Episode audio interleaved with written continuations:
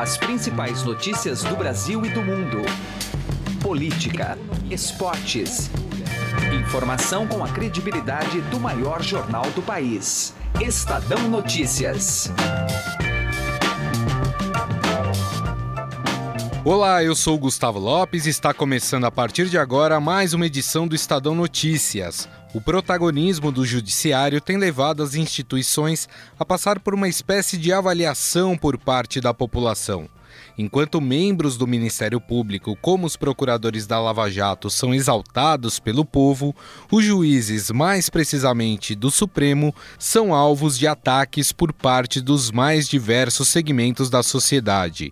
Conversamos sobre esse momento de instabilidade jurídica com o novo presidente nacional da Ordem dos Advogados do Brasil, Felipe Santa Cruz. No bate-papo, ele expõe preocupação em relação ao entendimento que vigora hoje sobre prisão após condenação em segunda instância, fake news e o pacote anticrime proposto pelo ministro da Justiça, Sérgio Moro.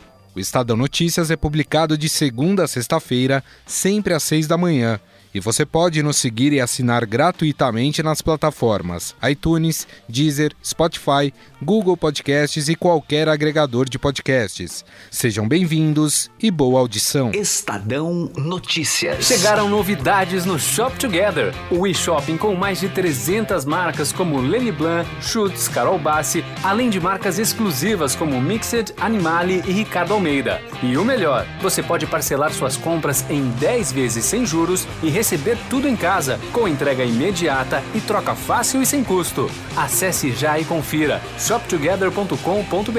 Shop Together se escreve Shop 2 Gather. Estadão Notícias. O judiciário entrou nas discussões dos cafés da manhã, das mesas de bares e das rodas no trabalho. Nos últimos tempos, instituições como o Ministério Público e Supremo Tribunal Federal foram alvos de ataques de vários segmentos da sociedade pelas ações, decisões e opiniões ministros do STF passaram a ser cobrados em locais públicos pela população sobre deliberações que tomam monocraticamente ou em plenário. Ministro Lewandowski, o Supremo é uma vergonha, viu?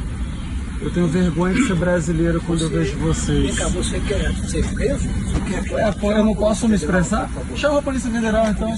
Chama a Polícia Federal então. Chama a Polícia Federal. Chama a Polícia Federal.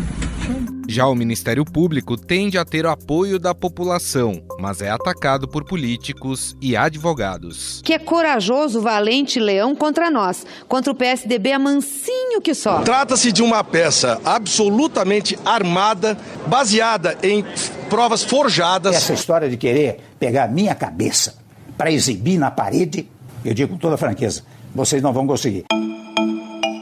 Junto com Clarice Oliveira, editora do Broadcast Político, entrevistamos o novo presidente nacional da Ordem dos Advogados do Brasil sobre os temas mais polêmicos que envolvem o direito e a Constituição. Um dos pontos divergentes no meio jurídico é a questão da prisão após condenação em segunda instância, que tem atingido políticos como o ex-presidente Lula. E acho que vai ser entre muito ruim e trágico se o Supremo reverter esta posição. Foi a coisa mais importante que aconteceu no Brasil para se punir a criminalidade do colarinho branco. Presidente, por que a OAB defende que a posição do STF em relação à prisão após condenação em segunda instância seja revista? Porque as pessoas confundem esse caso com o caso do presidente Lula, é a fulanização do processo. Não é o presidente Lula que está em essa discussão, ou só o presidente Lula. São 160 mil presos no Brasil hoje é, na mesma situação, ou em vésperas de uhum. serem presos, deste sistema é, inviável, que não ressocializa. Sabe quantos brasileiros têm. É, 89% desses 724 mil não tem o ensino básico. Tem pouco mais de 18 anos de idade. Ingressam com um crime de baixa periculosidade nesse sistema e lá dentro fazem a cadeia do fazem a universidade do crime, porque lá não se oferece ensino, porque lá. Então são pessoas sem formação que não vão ter opção quando saírem de lá. E por isso o índice de reincidência no Brasil é de quase 70%. Então é um sistema que já mostrou que está falido e nós não podemos achar que investir em algo que já faliu vai trazer soluções que nós não, não tivemos com o modelo que vem sendo aplicado. Agora, presidente, há uma certa polêmica aí que gira em torno da, do pedido que o senhor fez para o Supremo Tribunal Federal em relação a essa questão do julgamento da prisão em segunda instância. O senhor pediu aí um adiamento, alegando que havia necessidade de se inteirar melhor dos assuntos. Um assunto que o senhor parece muito bem inteirado, né? é, então, assim, isso foi entendido como uma manobra por alguns setores que contribuiu para retirar do Supremo essa pressão que o caso do ex-presidente Lula impunha na questão do julgamento em segunda instância. O que aconteceu? A decisão anterior do Supremo é, colocou o, o ex-presidente Lula, é, resultou na prisão do ex-presidente Lula. E aí, discutir, rever esse entendimento agora poderia resultar na soltura dele se isso acontecesse antes do julgamento, aí que ele foi julgado no STJ, por exemplo. Agora já mudam as circunstâncias. Então, é, esse pedido permitiu que o adiamento é, retirasse essa pressão de cima do judiciário. A questão é, a gente não tem aí um, um, um, cenário de muita insegurança jurídica em relação a essa questão? É, mas no caso eu sou a parte, né? Eu sou um velho advogado, pode não parecer, porque eu tô, já tenho 20 e tantos anos de advocacia, e parte da sabedoria de conduzir um processo é a estratégia processual de saber o momento de ser votado. E né? o senhor acha que aquele julgado. momento, isso também, é essa pressão também seria. Se eu sou um bom advogado ou não, nós vamos descobrir em alguns meses, né? o resultado. Agora, presidente, quem é a favor da prisão, né, após condenação em segunda instância, diz que ela gera menos aquela sensação de impunidade. Como você responde a essas pessoas? Primeiro, eu acho que a, é uma perversidade no pensamento de dizer o seguinte, ó, eu que faça a mudança legal que transforme o judiciário em mais célere, trazendo ao inocente a possibilidade de ser julgado no tempo correto, né? E ao culpado também. Eu dizia, eu falo o seguinte: ah, demora muito para ter o julgamento, então eu transfiro isso àquele que tem a sua vida paralisada por um processo penal. E nós sabemos que o, seja, o inocente seja o culpado tem um impacto na vida que é grave e é danoso. Então, ah, eu tenho a demora para prender. Então, boa parte dos presos brasileiros vai ser mesmo preso provisoriamente. Provisório por quê? Ah, porque eu sei que ele é culpado. Eu sei mesmo, né? O direito de defesa vem sendo muito fragilizado com isso. E, e eu entendo que esse pêndulo é, tenha derivado para um lado. Por quê? Porque esse é o país que nós acostumamos com a impunidade. Principalmente a impunidade das classes dominantes. Uhum. Então, a opinião pública tem razão quando ela diz: olha, eu quero a punição de todos. Mas esse processo pode ser um processo danoso no macro né? Porque eu vou levar inocentes à cadeia, porque eu vou, citar, vou criar situações de fragilização do direito de defesa, porque eu vou abandonar a busca das provas, porque tudo vai ser feito por delação premiada. E nós sabemos que a delação é altamente subjetiva quando não acompanhada de outras provas. Uhum. Nos cabe ter todo esse cuidado para que os inocentes não respondam, e inclusive os culpados não respondam além do limite que devem responder, que é o limite da lei. Outro assunto recente que gerou críticas ao STF foi o inquérito para combater as fake news contra a corte e seus ministros. Vários ofícios partiram eh, do, nos últimos cinco, seis meses, partiram da presidência do Supremo pedindo apuração. É, e, infelizmente, não houve apuração é, devida. Presidente, qual a sua posição em relação a este episódio? Não, eu acho o episódio da fake news gravíssimo. Eu acho que o Brasil tem uma máquina de fake news Acho que existe uma milícia virtual, que aliás se volta contra mim repetidamente, é contra qualquer e todo que tenta de trazer uma ideia mais complexa para o debate público. Você logo é taxado de comunista, né? Ou você é comunista, ou você é contra o Brasil. Olha, até os próprios comunistas têm direito à voz. Uma pátria não é uma lei. Rui Barbosa nos ensinou que uma pátria é um lugar sob o céu onde nós é, enterramos nossos antepassados e criamos nossos filhos. É um sentimento muito maior. Então nós precisamos de capacidade de dialogar, de debater. E essa milícia, sim, está se organizando de forma perversa para calar. O que eu acho que pode ter acontecido, e a ordem tem posição pública, acho não, sei que aconteceu, é um erro quando se confunde isso com a liberdade de imprensa, que é sagrada próprio Supremo Tribunal Federal já, já pôs historicamente, muito bem colocado, que a liberdade de imprensa não se subordina a outras questões, e aí nós não podemos, ah, diante deste erro, que foi um erro que inclusive o ministro já né, deu o passo atrás, o que é absolutamente comum para quem milita nos tribunais, uma é que se faça essa revisão de posicionamento, ministro já voltou atrás e segue a discussão, que eu acho que deve ser a discussão maior, que é como o país lida com a manipulação da opinião pública através desse falso jornalismo, isso não é jornalismo, que é a utilização da liberdade que é um traço da democracia, para possivelmente buscar destruir a própria democracia. Agora, presidente, isso deu voz àquele grupo que pede uma CPI do Judiciário, ao grupo que pede impeachment de ministros do STF. Qual o seu posicionamento em relação a isso? Acho que o Judiciário, como qualquer outra instituição, tá, deve estar submetido às formas de controle. Se, for, se há o caso concreto que leve ao impeachment, objetivamente, deve existir o pedido. Não pode ser por opinião, não pode ser por julgamento. Ah, tem que ser um crime que realmente leve à perda de, do cargo de ministro do Supremo Tribunal Federal. Nós da Ordem defendemos historicamente que a, o, o, Supremo deve ser ocupado em mandato de 10 anos com é, impossibilidade de recondução. Tá. É uma posição nossa histórica. Todo mundo, não tem dogma nisso todo mundo deve, numa democracia, estar permanentemente sendo avaliado pela transparência, pelos instrumentos de controle. O que não se pode é fazer da discussão da, como se fosse uma discussão com a opinião pública, a perversa tarefa de limitar a independência do juiz, porque é ela que protege inclusive as minorias. Veja, a lei e a Constituição não existem para proteger maiorias, tá. elas existem para proteger aquele que está numa condição de minoritário numa democracia. Os embates entre instituições do judiciário também se tornaram comuns, com trocas de acusações entre juízes e membros do Ministério Público. Quem é capaz de encorajar esse tipo de gente, gentalha, despreparada, não tem condições de integrar um órgão como o Ministério Público? Isto é um modelo ditatorial. Esta gente não. Eles, se eles estudaram em Harvard ou em alguma coisa, não aprenderam absolutamente nada. São uns cretinos. A grande verdade é que se nós tivéssemos como relator da Lava Jato o ministro Gilmar Mendes, a Lava Jato não existiria em Curitiba. Presidente, eu gostaria de ouvir um pouquinho do senhor. É, qual é a sua visão em relação a toda esta confusão institucional que a gente vê no judiciário brasileiro? A gente teve é, no momento recente aí é, um embate muito forte entre PGR e Supremo Tribunal Federal sobre a quem cabe conduzir uma investigação, a quem não cabe, quem deve controlar esse processo, quem não deve. A gente tem ainda é, uma série de polêmicas envolvendo as investigações da Lava Jato. É, há um, uh, alguns setores do judiciário tem extrapolado de fato as suas atribuições, criando aí um problema institucional no judiciário brasileiro? Primeiro, eu acho que várias instituições extrapolaram suas funções. No país, nos últimos anos, talvez todas. Né? O país é um, é um país onde as instituições deram uma saída do seu leito natural.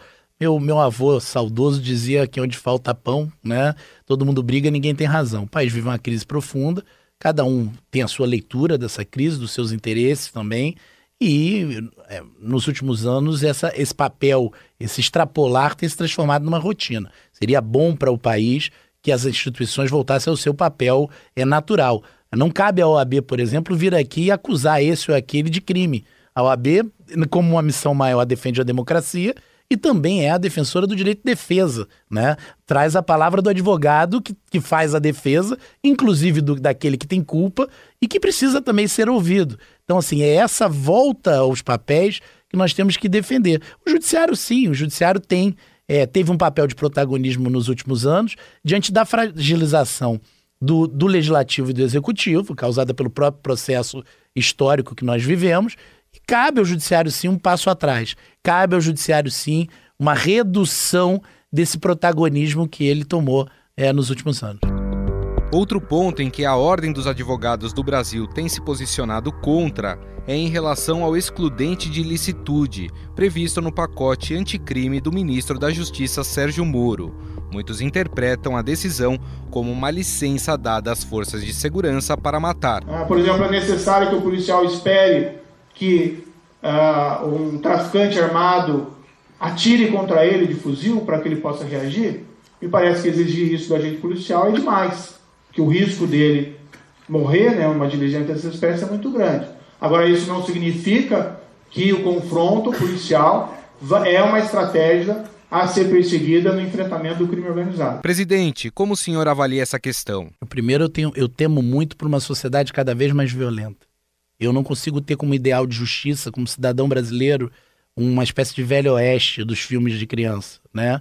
Onde todos vão andar armados na sala de aula, armados na sala de aula, na rua. É, é claro que eu entendo que em algumas situações, no campo, isolados, é necessário é, sim, o porte da arma. Mas eu não, eu não defendo uma sociedade é, onde a saída, não acredito que o mundo, que seja esse o caminho do mundo. Ou seja, a saída para todos nós será que todos é, possamos andar armados, atirando nas grandes cidades e no campo? É, eu acho essa uma, uma bandeira, é, não é civilizatória e, como ser humano, confesso é, que me corta o coração. É dizer que a polícia brasileira precisa de uma autorização para matar ainda mais, é a polícia que mais mata no mundo, com, com todos os índices. E nem por isso o país é mais seguro. É um país onde morrem 188 pessoas assassinadas todos os dias, né? É um dos países mais violentos do mundo. É uma guerra civil que se organiza, principalmente nas grandes cidades. Eu só acho que as, as saídas para essa crise são muito mais complexas do que botar uma arma na mão de cada cidadão. Agora, há também, por parte do, do governo, o argumento favorável a, essas, a, a, esse posicionamento é o de que há aí uma necessidade de é, dar aos cidadãos um instrumento para se proteger.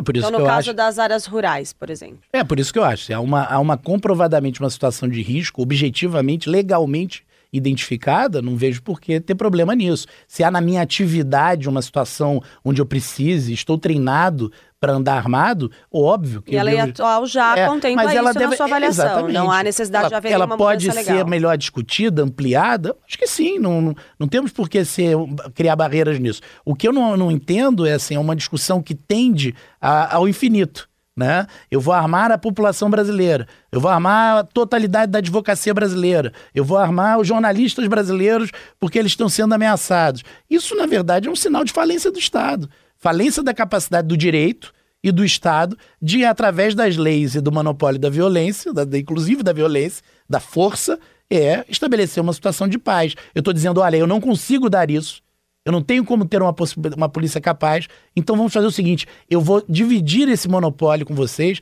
todo mundo vai andar armado. E será que essa é a sociedade é, realmente que nós buscamos como ideal?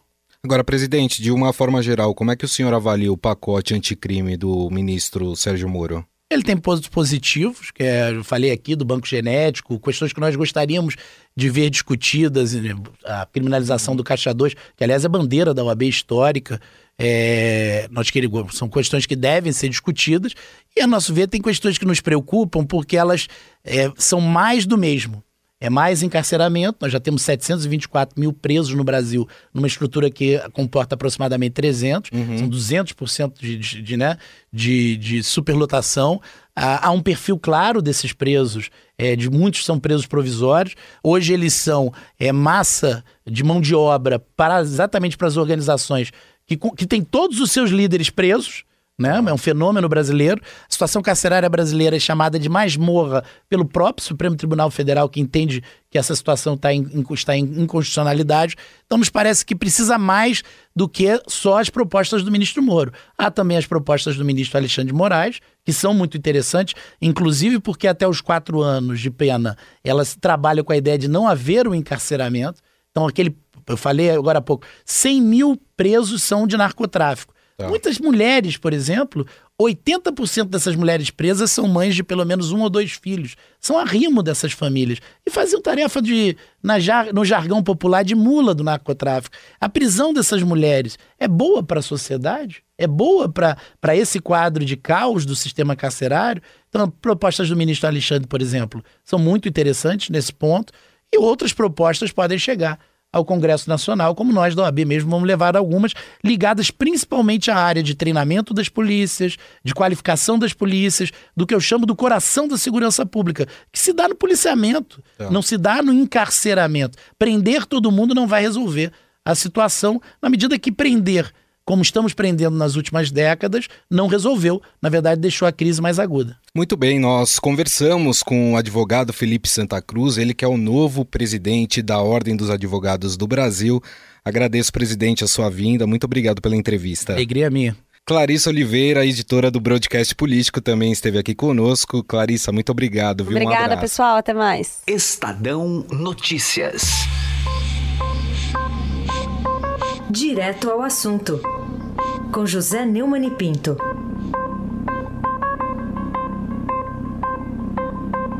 O presidente Jair Bolsonaro resolveu renunciar à possibilidade de ir a Nova York receber o prêmio da Câmara de Comércio Brasil-Estados Unidos de personalidade do ano. Houve muita confusão.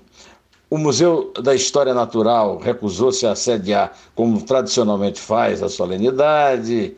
É, muitos é, patrocinadores desistiram e o prefeito de Nova York, o democrata, do democrata Bill de Blasio, ligado ao esquerdista Bernie Sanders, que perdeu inclusive as primárias do seu partido para Hillary Clinton, derrotada afinal por Donald Trump do Partido Republicano, também botou seu a sua colherzinha de fel. O seu ódio não é bem-vindo aqui, escreveu o Blasio numa rede social. A renúncia do Bolsonaro foi tida como um ato de covardia. Ele não é valentão, disse o Bill de Blasio.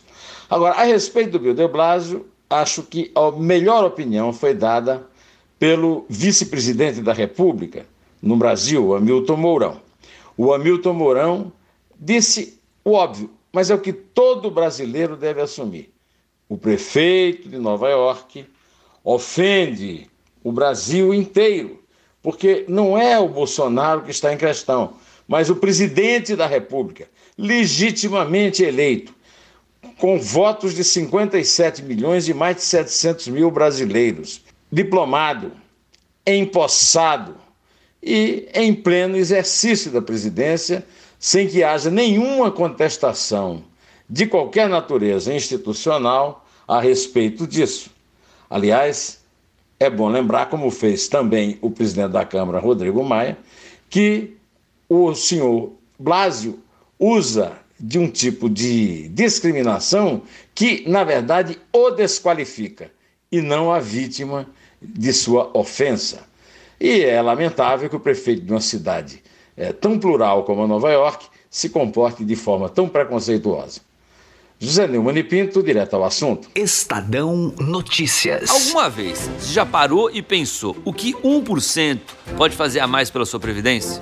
Pode parecer muito pouco, mas faz a conta aí. Em alguns anos, essa diferença pode render uma viagem, uma casa ou até mesmo mais tranquilidade na sua aposentadoria. Agora, não vai descobrir isso só lá na frente, não, né? Compare agora aonde rende mais. E eu garanto para você que a XP é uma ótima opção para sua previdência. Acesse xpi.com.br e traga a sua previdência para XP. XP Investimentos, mudando para sempre o seu jeito de investir.